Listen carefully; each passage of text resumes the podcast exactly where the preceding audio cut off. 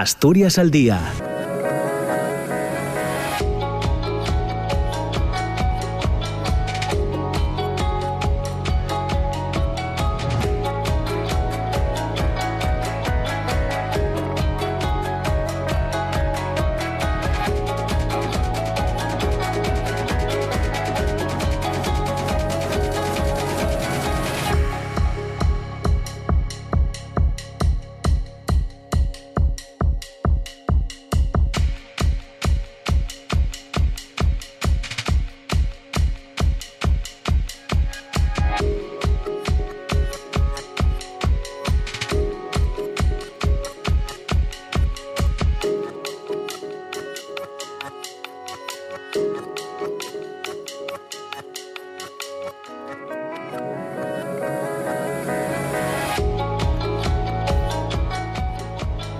Hola, ¿qué tal? ¿Cómo está? Muy buenos días. Son las 9 de la mañana y casi 3 minutos. Bienvenidas, bienvenidos a Asturias al Día, el programa para tertuliar, debatir, reflexionar sobre cuestiones de actualidad. Y hoy no iba a ser menos, 8 de marzo, Día Internacional de las Mujeres.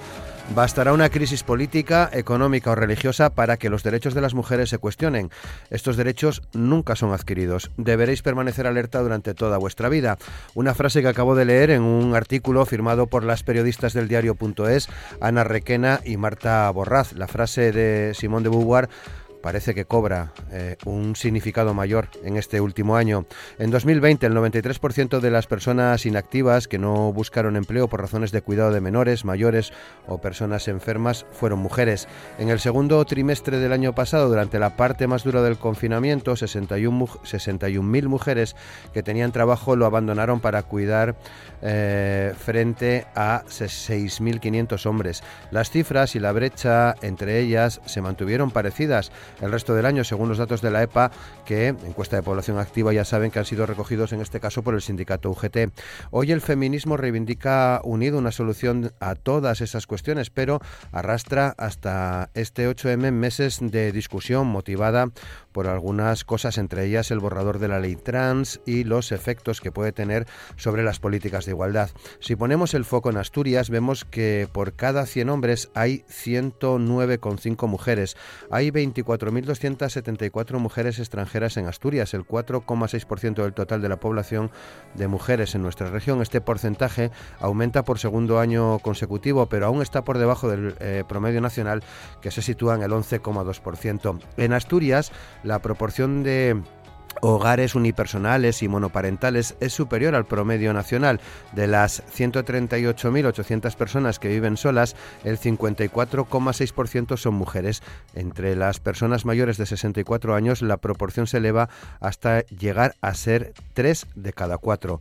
De los 52.000 hogares monoparentales asturianos, 43.900 corresponden a madres con hijos e hijas, el 84,4%. En 23.100 de estos hogares hay algún eh, menor de 25 años, en este caso los que están encabezados por una mujer son 18.400, el 79,7%. En Asturias se calcula que hay 13.600 madres solas con una menor o con un menor de 25 años a su cargo, 4.300 con dos menores eh, de esta edad y unas 500 con tres o más hijos e hijas menores de 25 años. En la región además hay mujeres, hay más mujeres inactivas que hombres, 200 250.700 eh, frente a 192.600. Menos mujeres con empleo, 184.600 frente a 196.600. Y casi igual número de desempleadas y desempleados, 31.000 eh, frente a 31.600. El año 2020 acabó con 2.400 mujeres inactivas más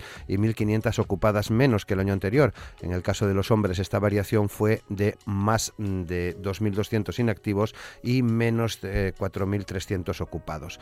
En 2019 se presentaron en Asturias, es otro dato que les dejamos, 198 tesis doctorales, de las que el 53,5% fueron realizadas por mujeres. Las ciencias, las ciencias son la rama más importante en la producción de tesis. De cada 10 aprobadas por mujeres, 3,5 fueron en esta rama de conocimiento. Por disciplina científica, en ciencias de la vida, biología o biotecnología, el 55% de las tesis las hicieron mujeres. En ciencias físicas químicas y geológicas, la presencia de mujeres fue del 53%. Donde hay una representación femenina, una aún muy insuficiente es en la informática, el 11,2%. En la rama de las ingenierías, industria y construcción es el 33,3% y en matemáticas el 17%. El Gobierno de Asturias conmemora este año el 8M, Día Internacional de las Mujeres, reivindicando la innovación en igualdad con el lema Igualdad para innovar. El Principado quiere poner así la mirada en la necesidad de más mujeres y más feminismo en la innovación, tanto para solucionar los problemas endémicos como para evitar que la tecnología, la inteligencia artificial y los sectores estratégicos, lejos de cerrar, abran aún más las brechas entre mujeres y hombres. La Dirección General de Igualdad ha impulsado un informe, por otra parte, que analiza los convenios colectivos del Principado desde una perspectiva de género. Esta investigación, elaborada por la economista Carmen Castro, revela que el 25% de los acuerdos estudiados no incluye ninguna cláusula ni medida para garantizar la igualdad efectiva entre hombres y mujeres. El estudio revela además que solo un 6% incluye algún artículo sobre desempeño profesional y remuneración. Además, ninguno aborda la transparencia salarial ni incluye acciones específicas orientadas a lograr la equidad retributiva por género, pese a que Asturias sufre la brecha salarial más alta de España, con un 29,2%. Hoy el movimiento 8M Asturias ha convocado 13 concentraciones en distintos puntos de la comunidad a las 7 de la tarde. El sindicato de estudiantes también ha convocado a las 12 del mediodía en el Náutico en Gijón y en la Plaza de la Escandalera en Oviedo. Este Día Internacional de la Mujer está marcado además por la prohibición de las reivindicaciones, por ejemplo, en comunidades eh, como Madrid, mientras en el resto de España se va a celebrar este 8M con ausencia de grandes movilizaciones. Hasta ayer domingo las organizaciones feministas de Madrid tuvieron la esperanza de poder celebrar esta jornada como habían previsto tras haber recurrido a la decisión de la delegación de gobierno de la comunidad de prohibir los actos convocados para el 8M. Sin embargo, ya saben a estas eh, alturas del día que el Tribunal Superior de Justicia de Madrid ha rechazado estos recursos y ha mantenido la prohibición alegando que en estos casos el derecho de reunión entra en conflicto con valores eh, constitucionales como la salud pública. Comisiones obreras y UGT han convocado además en toda España a concentrarse en las puertas de los centros de trabajo, sedes sindicales y lugares públicos, respetando rigurosamente las medidas sanitarias. Hoy hablamos del 8M con Chelo Tuya, compañera periodista del diario El Comercio, con Carmen Escandón, responsable de igualdad en UGT Asturias, con Flor Tejo del movimiento 8M Asturias y con Carmen Castro, a quien citábamos ya en la introducción, que es doctora en economía, experta en economía en igualdad de la Dirección General de Igualdad. Asturias al día con Roberto Pato. Y con Amor Argüelles en los controles de sonido. Chelo Tuya, ¿qué tal? ¿Cómo estás? Muy buenos días. Hola, muy buenos días. Aquí en este 8M raro. Raro. Bueno, luego hablamos un poco más. Buen trabajo el que leemos hoy, Chelo. Muchas gracias por ello. Buen día. Bueno, hombre, es lo que toca. Carmen Escandol, ¿qué tal, Carmen? ¿Cómo estás? Muy buenos días. Hola, buenos días. Hola, buenos días a todos y a todas. Encantada de estar aquí y feliz día a todas las mujeres. Muchas gracias por aceptar nuestra invitación. Flor Tejo, ¿qué tal, Flor? ¿Cómo estás? Muy buenos días. Muy buenos días. Encantada de poder participar en la tertulia y, bueno, enfrentándonos a un 8M al menos diferente, hmm. pero bueno, reivindicando. Luego nos cuentas, Flor. Y saludamos también a Carmen Castro. Carmen, ¿qué tal? ¿Cómo estás? Muy buenos días. Hola, buenos días. Feliz y reivindicativo 8M para todas las personas que estamos aquí escuchando. Gracias. Muy bien, gracias a ti por aceptar nuestra invitación. Si os parece, quería que, Flor nos contase eh, bueno, cómo se va a desarrollar esta jornada, qué previsiones tienen, evidentemente. Ya decíamos que hay al menos 13 concentraciones convocadas por el movimiento Asturias 8M en distintos puntos de la comunidad y, si no me equivoco, eh, Flor, todas a las 7 de la tarde hay 13 concentraciones estáticas con todas las medidas de seguridad pertinentes, pero no todas van a ser a, las 7 de la tarde. Mira, Gijón, Oviedo, Avilés, Pola de Siero, Sama de Langreo y Cangas de Marcea es a las 7 de la tarde. Sin embargo, consejos como Llanes, Cabrales, Sella, Arrionda, Colunga, Colombres y Cangas de Onís a las 12 de la mañana. Esto se hace así porque en estas zonas para lograr eh, concentrar al menos a un mínimo de personas, tiene que ser a estas horas, porque viene la gente de los pueblos, entonces tienen problemas de movilidad, etcétera. Eh, aparte de estas concentraciones estáticas que estoy comentando, nosotros también promovemos que la gente nos acompañe desde, sus casas, desde los balcones, desde las ventanas, etcétera. Eh, Carmen Escandón, creo que en el caso de los sindicatos también tenéis alguna convocatoria. Sí, eh, hoy mismo los sindicatos mayoritarios, Sujete Asturias y Comisiones Obreras de Asturias, nos vamos a, nos vamos a concentrar como decía la compañera, una concentración con todas las medidas de seguridad y todas las que imponen la situación actual de pandemia en la que todavía continuamos, pero lo vamos a hacer delante de la, de la delegación de gobierno a las 11 a las 11 de la mañana. Sí. Es necesario reivindicar el 8M y quizá más que nunca siguen sobrando los motivos. Muy bien. Bueno, pues eh, avanzamos ya y entramos directamente en, eh, en lo que significa este 8M, Chelo, del año 2021, desde tu punto de vista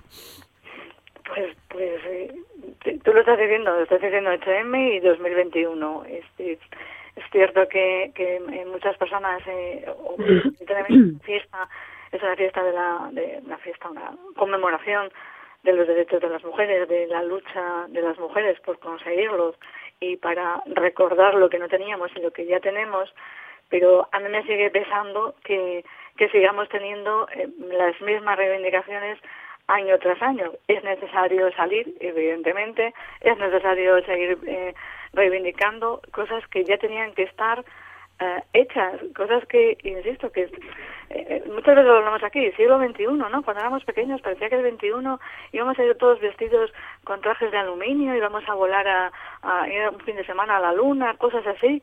Bueno, el hecho es que a la Luna se ha ido, la carrera espacial eh, está ahí, hay unos avances tecnológicos fantásticos, pero lo que se refiere a los derechos o a la igualdad entre hombres y mujeres, aún hay un abismo, aún estamos tan lejos como de la Luna en muchísimos sitios. En, el primer mundo hay unos problemas determinados muy serios y en los otros mundos llamados segundo, tercero, la, cosa es, es, terrible. Entonces, mm, es un 8M pues es marcado por la pandemia, marcado por por por, eh, por una que está destruyéndolo todo, que, que nos tiene a todos asustados porque parece que hasta que no haya una vacuna, la única opción es quedarte en casa y estar estar eh, distante de los demás. En un momento en el que necesitamos más que nunca estar unidos todos, estar cerca. Esta pandemia, lo comentarán las compañeras, ha dicho mucho, ha puesto de relevancia ese trabajo de las esenciales a las que se homenajea hoy. Bueno, pues las esenciales son eh, eh, mujeres, son profesiones muy feminizadas, con eh, horarios, sueldos muy precarios, y volvemos a, a, el mundo sigue girando sobre ellas sin darles la atención a la que tienen derecho. Eh, Carmen Castro, ¿qué, qué, te, dice a ti este 8M? Bueno, pues a mí este 8M primero me, eh, me sugiere en este momento tan tan extraordinario ¿no? y tan complejo en el que estamos viviendo, primero el reconocer todo ese recorrido histórico al que hacía referencia antes Chelo también, ¿no? es decir, 110 años ya desde la primera conmemoración del Día Internacional de las Mujeres, ¿no? Creo que eh, viendo desde esa retrospectiva y desde esa perspectiva histórica, mm, primero sería sentir orgullo y reconocimiento, ¿no? Por lo que ha representado el avance de las reivindicaciones y de la movilización eh, feminista en cuanto al avance del desarrollo humano, ¿no? También y de los derechos para todas. Y por otra parte, pues mm, eh, este punto de inflexión que representa esto que estamos viviendo, esta, esta situación tan compleja y tan eh, bueno que estamos viviendo pues ese punto de inflexión desde desde la perspectiva de cuáles son los retos no todavía que están pendientes y luego la necesidad de reinventar y eh, adaptar eh, la movilización feminista, las alianzas entre las instituciones, el movimiento feminista, la academia y los agentes sociales y económicos para diseñar nuevas estrategias en este, en este contexto tan complejo. Así que reconocer, eh, valorar ese recorrido histórico, pero eh, reivindicar y reorganizar mirando hacia el futuro cuáles son los nuevos retos de esas agendas feministas. Flor, ¿qué significado le quieres dar tú a este 8M? ¿Qué significado le das? Eh, pues para nosotros las feministas, el 8M continúa siendo una reivindicación de los derechos de la, eh, efectivos, de igualdad efectiva entre mujeres y hombres, que parece imposible que estando en el siglo XXI todavía no sean reconocidos, que todavía continuamos siendo las mujeres ciudadanas de segunda categoría, cuando realmente si caminamos todos juntos hacia una sociedad que sea pues más igualitaria, esto va a ser un beneficio para todos, tanto para los hombres eh, como para las mujeres. Por eso seguimos reivindicando y luchando contra eh, la igualdad de género, contra la desigualdad de género, porque pensamos que, desde luego, una sociedad no puede llamarse democrática si nuestros derechos como mujeres son cercenados, si constituimos la mitad de la población, si no se nos tiene en cuenta, entonces es imposible tenemos que seguir luchando por, y reivindicando nuestra igualdad y luchando contra estas discriminaciones que por desgracia se, eh, perdurando en esta sociedad patriarcal. Uh -huh. Car por un futuro igualitario para todas y todos. Uh -huh. Carmen Escandón. Sí, bueno, más allá del momento histórico, del hito histórico al que alguna de las compañeras ha hecho referencia, aquella segunda conferencia internacional de las mujeres socialistas, ¿no? con Clara Zetkin haciendo la propuesta y demás, más allá de ese hito, hito inicial que para las mujeres sindicalistas y de ideología socialista tiene un sentido especial, está la necesidad imperiosa de reivindicar la igualdad, ¿no? la igualdad entre mujeres y hombres y la institucionalización de esa, de esa urgencia. Pero como decimos de algunos ámbitos o algunos sectores, por ejemplo, como el turismo, de otras cuestiones o de otras cuestiones que están presentes en la sociedad, yo creo que habría que desestacionalizar también el 8M. No, no basta con que durante unos días, unas semanas, unos, bueno, sí, unos días seamos portada en la prensa o, o, llenemos las calles o las redes sociales. El 8M y lo que y lo que ello supone debería reivindicarse los 365 o 366 en año bisiesto, ¿no? días del año. Somos el 51% de la población, mm, algo más incluso, y apenas acumulamos el 1 o 2% de la propiedad de la tierra, y eso lo dice todo.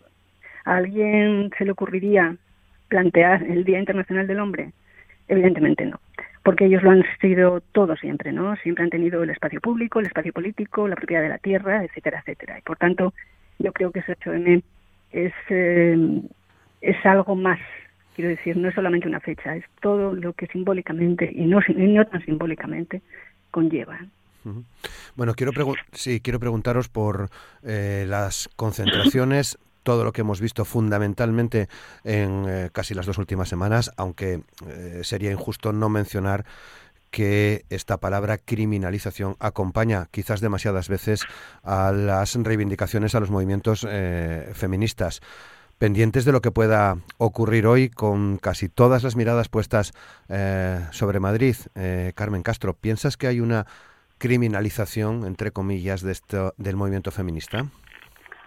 Bueno, yo creo que em, esta situación nos eh, requería toda la cautela no posible, ¿no? Y yo creo que el movimiento feminista en los diferentes territorios y también en, en Asturias estaba haciendo gala de esa cautela y de esa precaución que ya con la que ya se estaban convocando las concentraciones. Eso es lo primero que pienso. Quiero decir, pienso que hay un derecho fundamental que tiene que ver con la, eh, el derecho a manifestarnos y a, y a reivindicar en la calle, que es un derecho que se ha estado concediendo a otros a otros tipos de, de manifestaciones y que el, íbamos a ejercer de una manera, o que el movimiento feminista estaba planteando, ejercer de una manera prudente, con cautela y con todas las medidas de precaución eh, y prevención eh, de salud pública necesarias.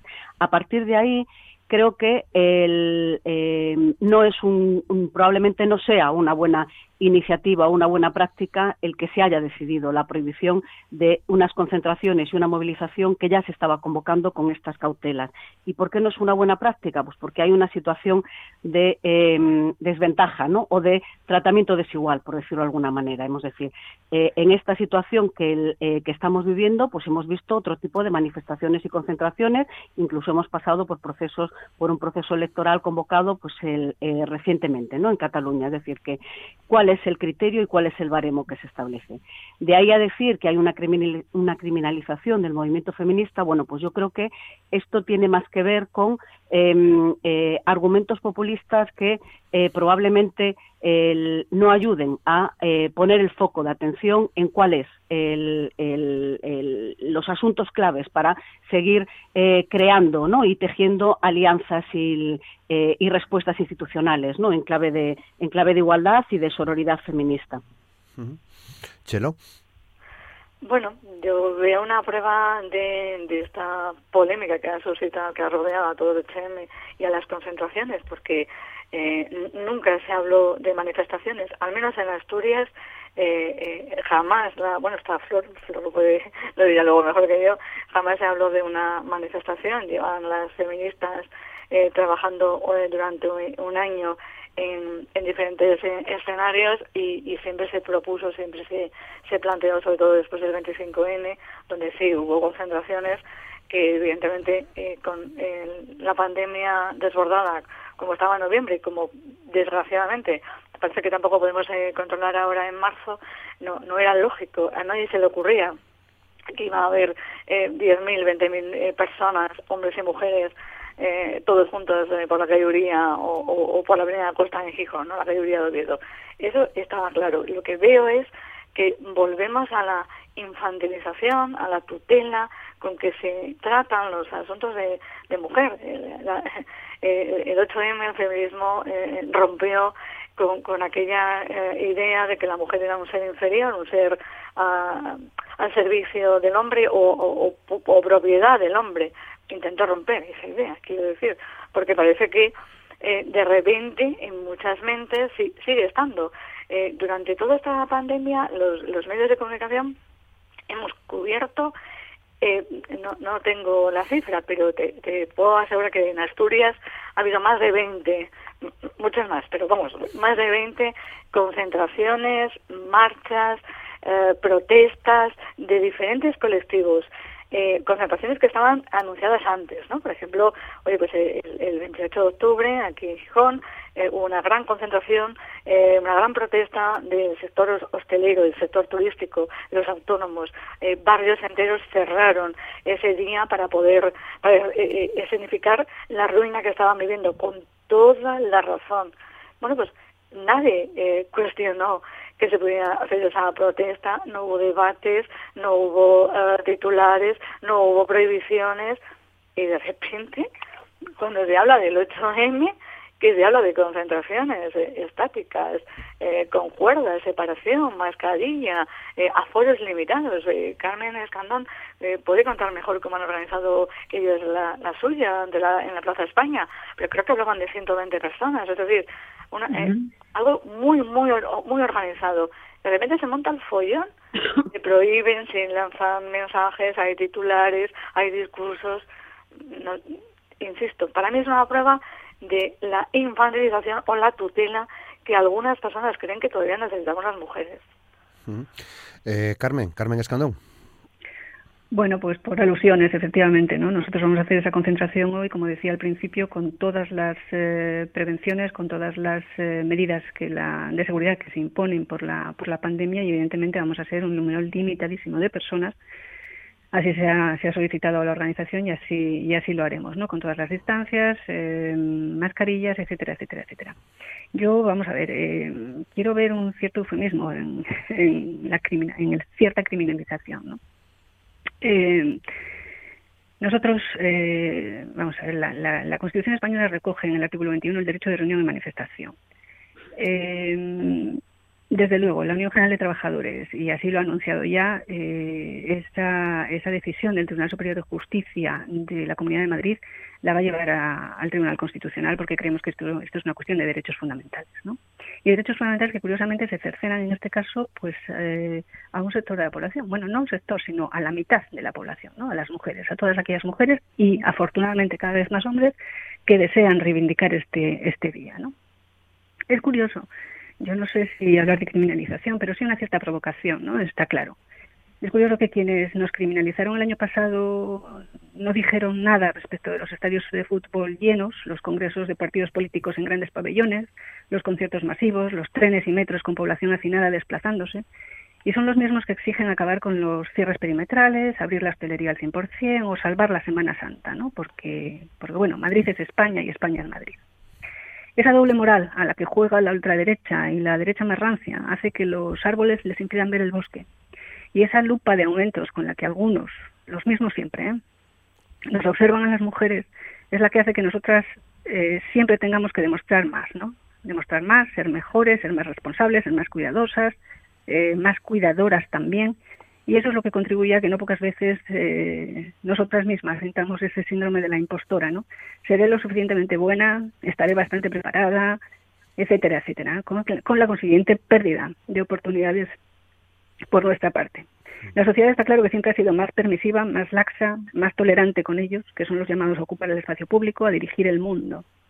Y aún hoy se creen algunos con el derecho a ocupar las calles, a hacer los actos, reivindicaciones que quieran, pero ojo, si lo hacemos las mujeres no toca. Flor. Sí, yo estoy de acuerdo con mucho lo que, con todo lo que han dicho mis compañeras.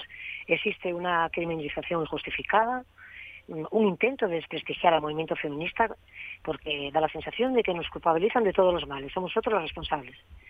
Eh, se pone el grito del cielo cuando se trata de salir a la calle para defender los derechos de las mujeres. Y sin embargo vemos cómo guardan silencio eh, mientras se han celebrado otras concentraciones, yo por ejemplo aquí en Oviedo he visto algunas donde no tienen las mínimas medidas de seguridad y no se cumpla eh, absolutamente nada. Entonces esto nos lleva a pensar que realmente mm, el feminismo vuelve a estar en el, punto de mira, hay que ir a por ello.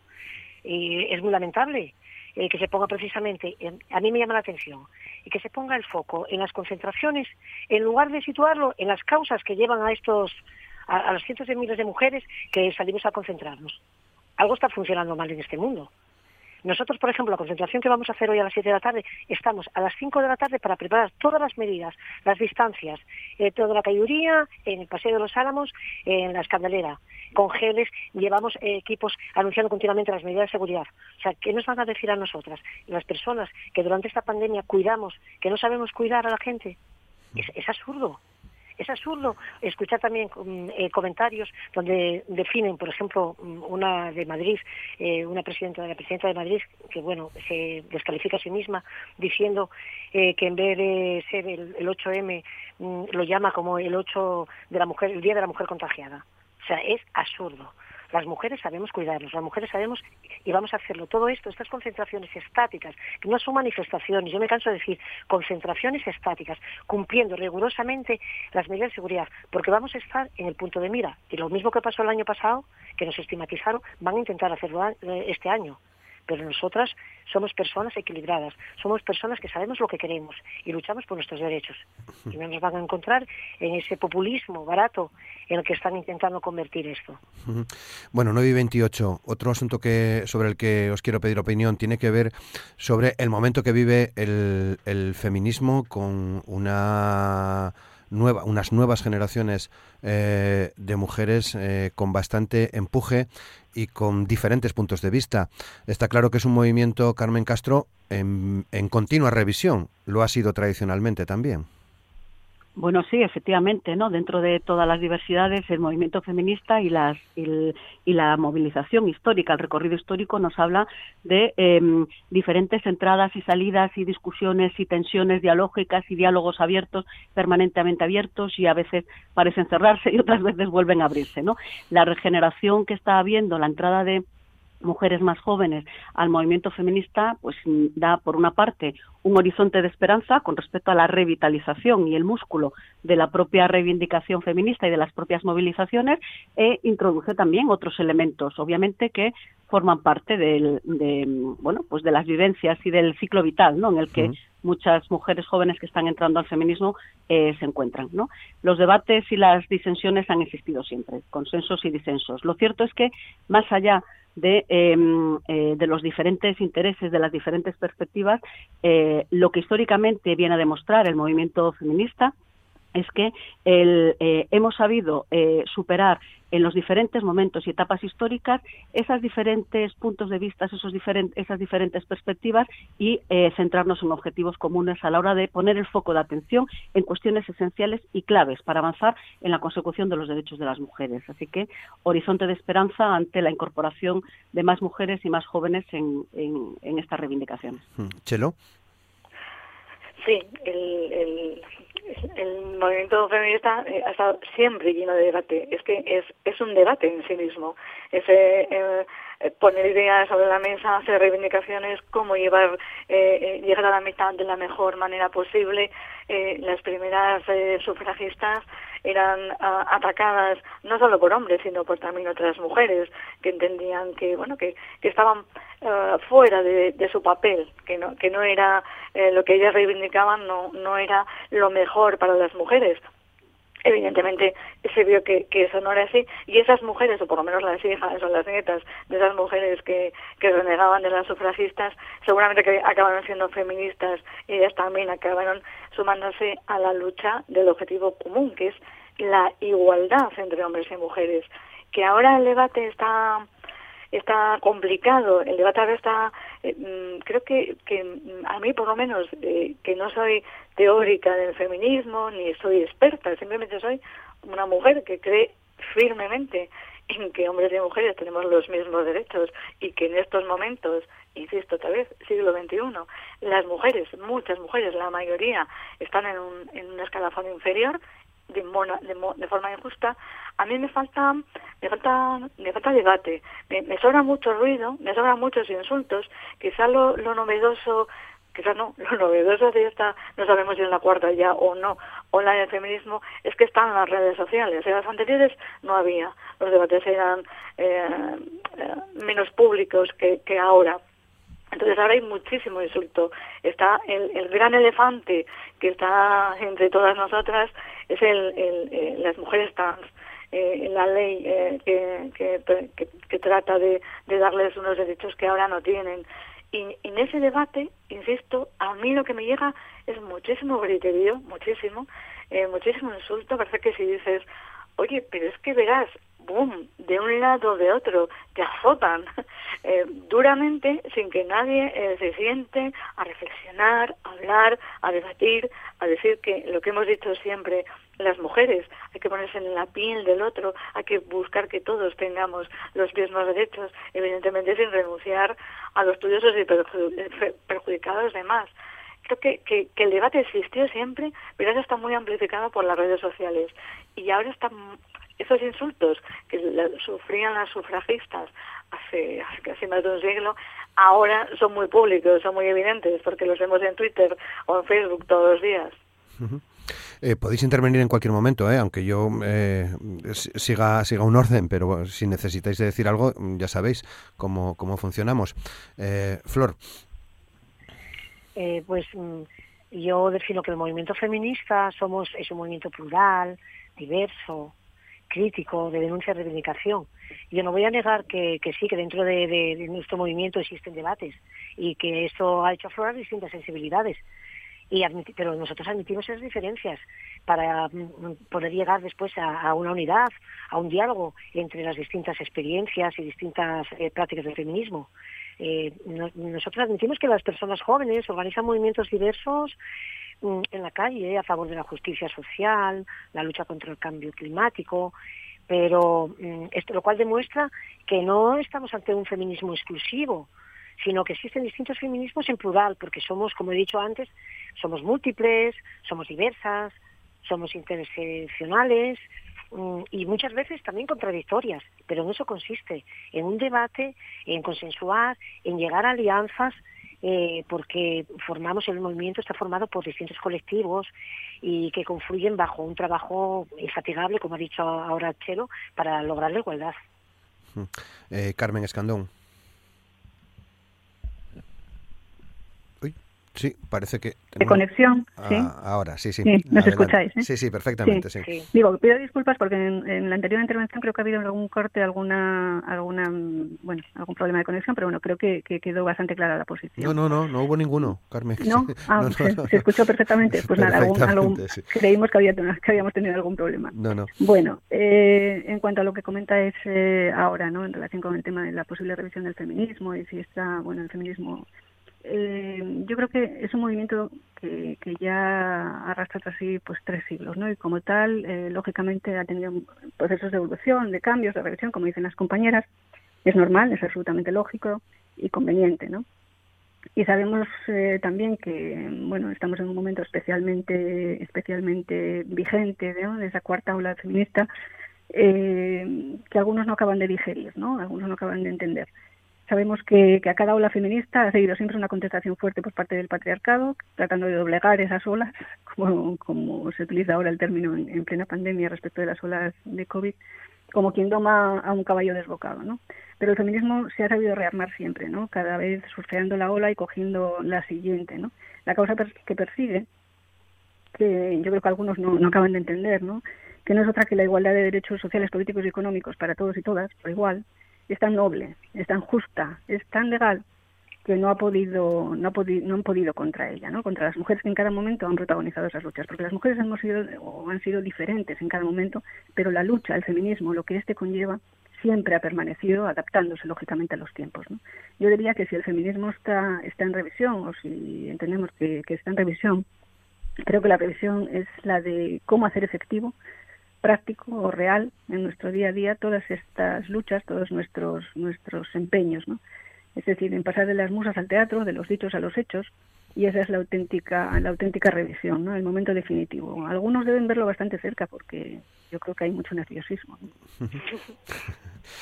Eso parece. Sí, yo, si me permites, conectando con esto que decía Carmen ahora mismo, ¿no?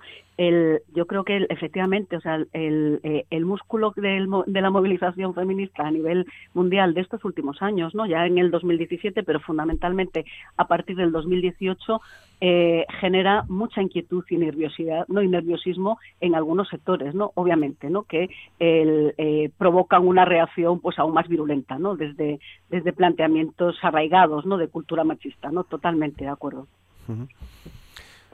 Eh, bueno, avanzamos 9:37. Eh, Carmen Castro, la verdad que mm, ese informe del que solo cogíamos tres, cuatro párrafos que comentábamos que, has hecho para la Dirección General de, Igualdad, analizando los convenios colectivos del Principado, en fin, no, no son datos muy esperanzadores, ¿no? Reflejan una situación que ya en otras ocasiones hemos comentado aquí con, los sindicatos, con Carmen Escandón, también con, con, Chelo en, otras tertulias hace poco, el día de, la brecha salarial, ¿no? La verdad que la situación, vamos, mm, está bien clara, ¿no? Como, como de perjudicadas están las mujeres, ¿no? Bueno, yo creo que efectivamente lo que viene a poner em, eh, sobre la mesa, ¿no? O, o, hacer explícito en los resultados de este primer estudio que bueno, que hay que entenderlo como un primer estudio, una primera observación, una primera lectura, ¿no? De, el, de esos convenios sectoriales, ¿no? El, eh, que hemos escogido. Pero lo que viene a poner sobre la mesa son la, es la constatación de eh, lo que ya percibíamos, ¿no? Y probablemente Carmen Escandón, compañera de UGT, quiero decir, las compañeras de, las organizaciones sociales probablemente lo podrán confirmar, que no es una gran novedad, sino que viene a constatar lo que, lo que ya se conoce. Lo que ya se conoce es que, además, eh, la propia trayectoria de la historia económica eh, de, la, de la región, aquí en, Asturias, pues ya un poco mm, nos hacía ver ¿no? que hay unos sectores fuertemente masculinizados, que la incorporación de las mujeres al mercado de trabajo se produce pues ahí como un poco a contra a contracorriente, por decirlo de alguna manera, que todavía hay eh, dinámicas, inercias instaladas en los sectores productivos, en el fuerte peso del sector industrial y que todo eso eso, la cultura machista y, la vigencia del sistema patriarcal todavía y lo difícil que cuesta em, eh, arrancar el sistema de estereotipos, roles de género en las prácticas de funcionamiento, sobre todo cuando el déficit de participación y de cultura democrática y de igualdad efectiva no es tan evidente, bueno, pues todo eso se nos atraviesa también en los procesos de negociación colectiva y obviamente en la presencia de eh, en cómo en la presencia en las empresas. Y esto es lo que constata el estudio. El estudio lo que constata es eh, cómo de arraigada está todavía eh, la cultura de la desigualdad no y cómo de em, qué déficits democráticos tenemos todavía no para resolver. Y es un primer una primera lectura por eso decía empezaba diciendo eso porque bueno lo que nos viene a decir es efectivamente lo que estáis intuyendo, aquí están estos, estas primeras pinceladas, estos hechos, estos datos traducidos en, en datos y a partir de aquí, ¿cómo podemos hacer para eh, construir y mm, otras formas eh, más efectivas, otras medidas que realmente generen transformación, que puedan diluir la división sexual del trabajo, que establezcan una equiparación en los baremos de retribución, en el sistema de clasificación profesional y bueno, y en todo en general, y que vayan diluyendo la desigualdad el tan flagrante que todavía afecta a las mujeres que están incorporadas al mercado de trabajo asturiano y a las que están pendientes de incorporar. ¿no? El hecho de que el 25% de los convenios colectivos sectoriales que hemos analizado no contemplen ninguna cláusula ni medida para eh, avanzar de manera específica en igualdad entre hombres y mujeres en el ámbito de las empresas, de los sectores, pues bueno, es una llamada de atención. Yo quiero entenderlo como una llamada de atención de que todavía no acaba de calar, ya no solo que cumplir la ley es una buena práctica, ¿no? Esto de, incorporar las medidas para avanzar en, en, eh, en, igualdad efectiva, sino que no se acaba de integrar el, eh, bueno, en la conciencia y en la formación de, de nuestras clases empresariales que hay que el mm, reducir ese, hay que diluir ese sistema de desigualdad, no solo por una cuestión de justicia social a la que hacía antes referencia la compañera de, del, del 8M, sino además por una cuestión de, de rentabilidad eh, económica, de rentabilidad social y por una cuestión de justicia ¿no? y de equidad social, ¿no? sin más. Entonces, esto es lo que representa el estudio, ¿no? esos mm. primeros datos desde los que poner el foco de atención en lo que nos está constatando para ver cómo articulamos estrategias de intervención de medidas para la igualdad efectiva. Hmm. Carmen Escandón. Sí, bueno, yo quisiera enmarcar, bueno, dar las gracias a, Carmen, que ha sido la autora del, del estudio, y enmarcar en qué, en, dentro de qué eh, marco se produce este, este estudio, ¿no? Quisiera resaltar, que este estudio forma parte de la concertación para la recuperación de Asturias, el CREA, en el que los eh, agentes sociales también estamos representados y particularmente la Unión General de Trabajadores.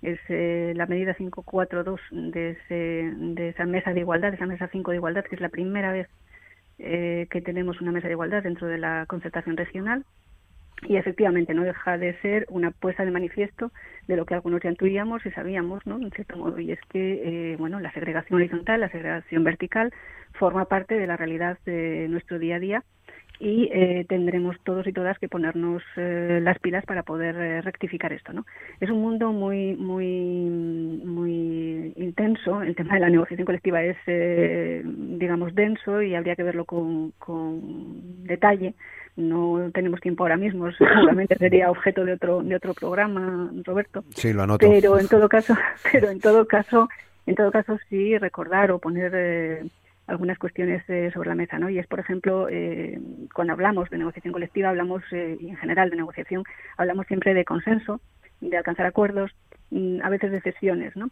Pero es importante, por ejemplo, acometer en el marco de la, de la negociación colectiva el tema de la valoración de puestos de trabajo, ¿no? Aquellos aquellos eh, aspectos que ponemos de relieve, aquellos eh, aquellos ítems que valoramos eh, en la realización o en, el desempeño de un trabajo y que a veces, pues por razones obvias, tienen cierta o, cierto sesgo de masculinización, ¿no? Eh, bueno, el mundo laboral no es ajeno a ese patriarcado que todos, eh, en el que todos hemos vivido o nos hemos desarrollado. Y por tanto habría que, habría que ir limando, digamos, esos, esos sesgos. ¿no? Hay toda una, toda una labor importantísima que hacer en el ámbito laboral y desde luego el tema de la negociación no deja de ser uno más. También de los planes de igualdad, que es, o va a ser, creo que va a ser una herramienta fundamental para poder llegar a, mermar, digamos, la brecha salarial y, alcanzar esa igualdad retributiva, ¿no? Igual trabajo, igual salario o igual retribución, ¿no? O igual, igual retribución por, trabajo de igual valor, ¿no? Pues añadimos eso, conciliación, eh, brecha salarial, Chelo.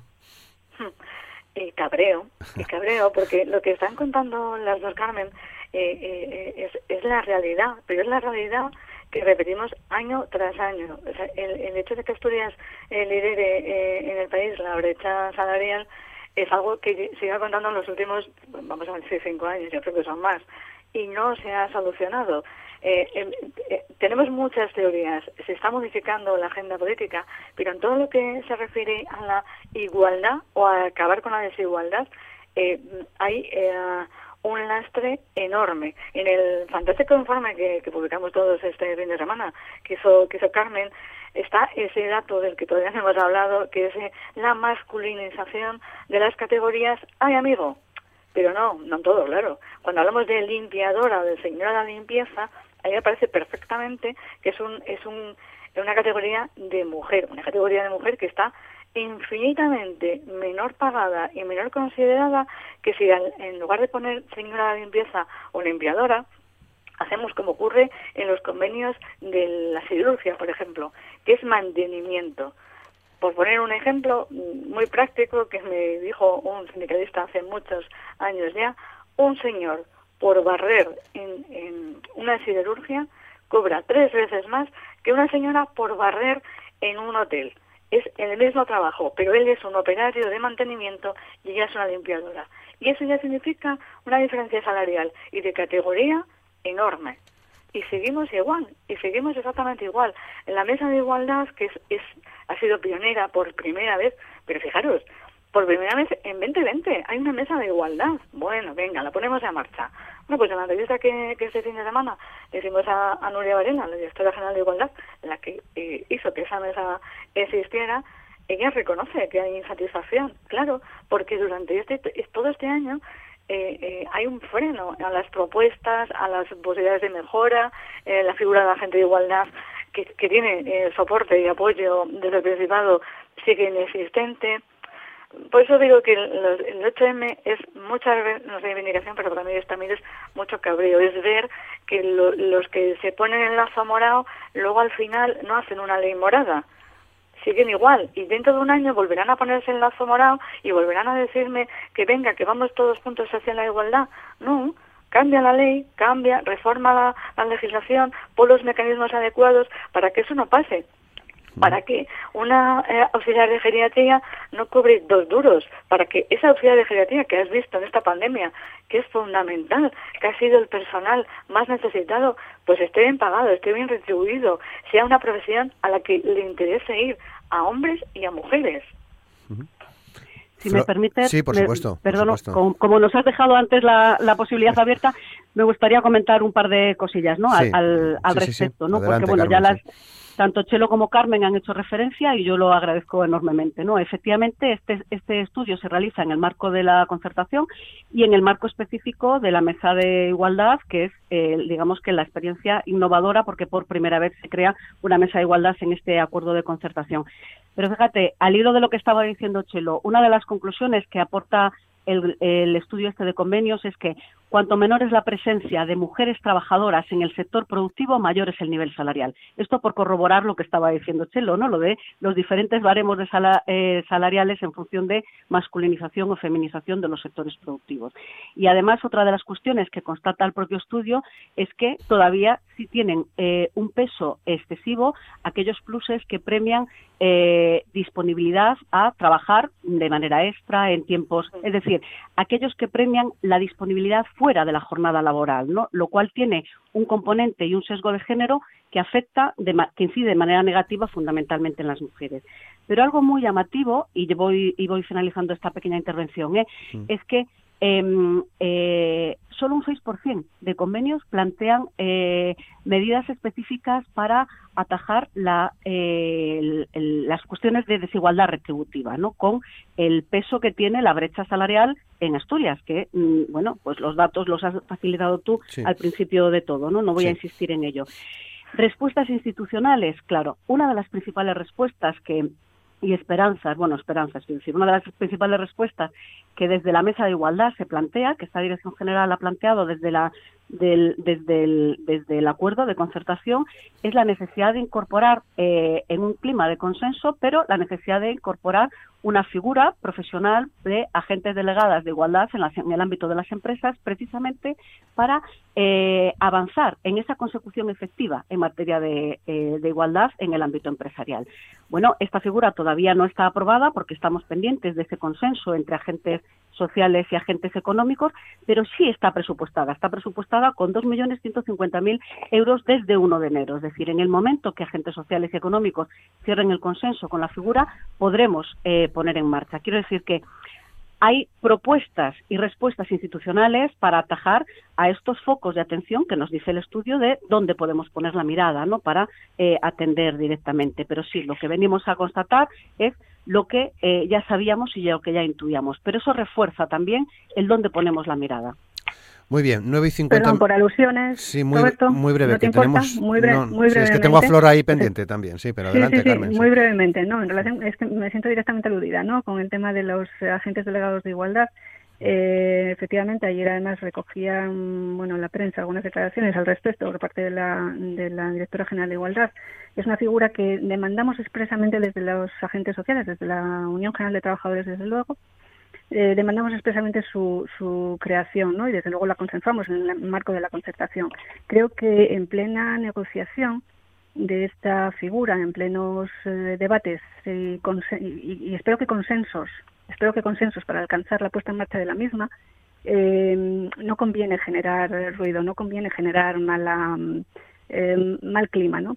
Quiero decir, eh, estamos tratando todos y todas de poner de nuestra de nuestra parte para que efectivamente esa figura que está llamada a ser, yo creo, una buena eh, herramienta para atajar eh, estas eh, desigualdades que estamos observando en el, en el ámbito laboral y, y, y a veces discriminaciones que llegan a alcanzar la brecha, eh, sería bueno, sería bueno que entre todas y todos pongamos de nuestra parte, porque quiero creer quiero creer que hay interés por parte del gobierno del Principado en que esta figura se ponga en marcha como ya existe o ya está eh, también desarrollándose o tratando de desarrollarse en otros ámbitos, por ejemplo en La Rioja, ¿no? en otros en otras eh, comunidades autónomas. Por tanto, creo que conviene eh, empujar en la misma dirección desde todos los ámbitos, también desde el institucional y desde el político, obviamente. Muy bien. Absolutamente, Carmen. Por eso hay ese presupuesto ya desde el 1 de enero, claro que sí. Bueno, el presupuesto, que, el presupuesto que mencionas, Carmen, creo que se refiere a, a toda la mesa de igualdad, no, so, no, únicamente para esta figura, pero bueno, en todo caso. Eh, creo que conviene que todos empujemos en esa dirección y no vaya a ser que alguien considere o piense que no hay interés en la creación de la misma. Sí. Bueno, nos quedan muy pocos minutos, 9 y 52. Y eh, Flor, quería terminar pidiendo una reflexión en torno sobre algo que habéis mencionado todas ya prácticamente al inicio, que es eh, eh, esenciales, el, el, papel de la mujer en la, en la pandemia. Mm, sí, la pandemia, esta pandemia que sufrimos, eh, ha dejado, yo creo que muy visible, muy patente, que nosotros ejercemos un papel de esenciales porque desde el minuto uno estamos en primera línea de la batalla. Y, por ejemplo, en profesiones eh, que es precarizadas, mal pagadas, mal remuneradas, como pueden ser eh, los eh, supermercados, hospitales, residencias, colegios, centros de salud, etcétera. Mm, esto nos lleva a que nos, mm, todavía la sociedad no acaba de darse cuenta que ocupamos los trabajos claves, que son los que sostienen la vida. Hay que poner, hasta ahora, en el liberalismo, pone en el centro eh, el dinero, cuando lo más importante hay que poner en el centro la vida, los cuidados, porque una cosa que tenemos que tener clara es que sin cuidados no es posible la vida. Muy. Esta mm, crisis, eh, esta pandemia que empezó por una crisis sanitaria, se ha transformado en una crisis social y económica y ha venido demostrado que somos esenciales porque los cuidados son más esenciales que nunca y lo soportamos de una manera, mmm, ¿cómo diría yo?, apabullante y mayoritaria las mujeres. Y sin embargo, a pesar de eso, siguen sin estar reconocidos eh, como un bien social. Por eso queremos que estas, eh, los cuidados, nuestras labores de trabajos sean reconocidas no solo eh, socialmente, sino económicamente, porque si no, la vida sin cuidados no se sostiene. Desde luego. Última reflexión, Chelo, 9.54.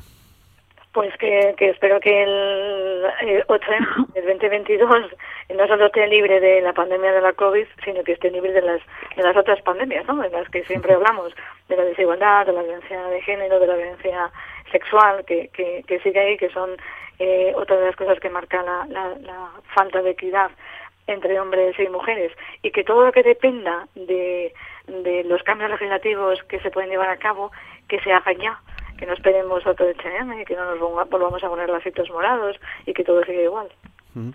Carmen Escandón, 955, última reflexión también para ti. Sí, bueno, es, es curioso, es interesante ver que desde diferentes ámbitos, no solo el, la asociación esta feminista, sino también los sindicatos, eh, algunas instituciones, ayuntamientos incluso, ¿no?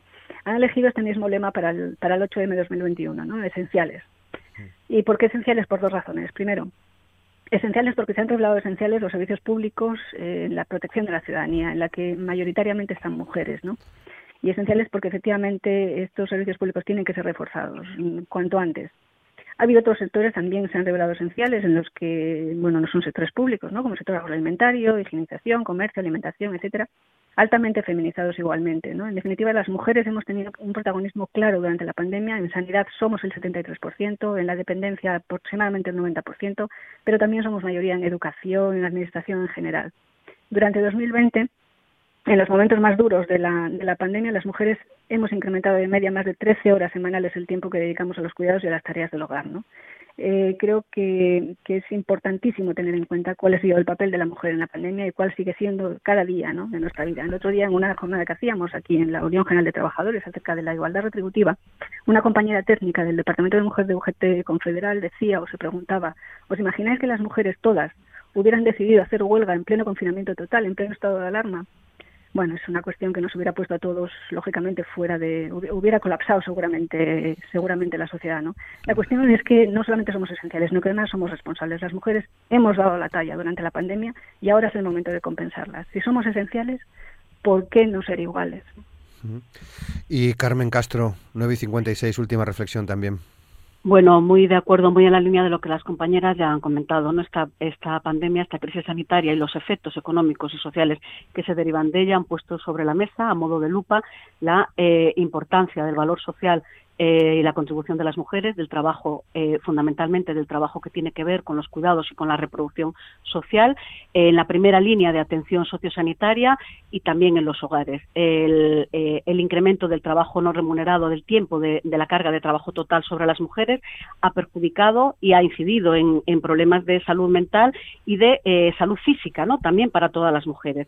Más allá de eso, yo creo que poner la mirada en eh, la necesidad de mejorar las condiciones profesionales, ocupacionales de quienes están trabajando en el sector de los cuidados para resolver esa fuerte precarización y visibilizarlo y poner el foco de mirada en cuáles son los retos pendientes, en ese horizonte hacia la igualdad efectiva y en intentar que eh, las estrategias tanto de transición ecológica como de transición digital y transición energética que se están abordando en este planteamiento, en este futuro de reactivación y reconstrucción económica en la era post-COVID, se hagan incorporando medidas para la igualdad efectiva, igualdad para innovar e igualdad real. Y creo que uno de los grandes retos en los que poner el punto de atención es en la necesidad de articular estrategias para la corresponsabilidad efectiva entre hombres y mujeres y entre los diferentes agentes sociales.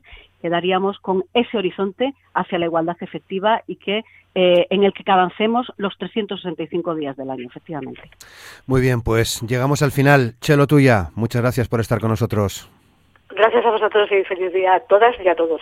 Hmm. Flor Tejo, muchas gracias, Flor. Buenos muchas gracias, feliz 8M.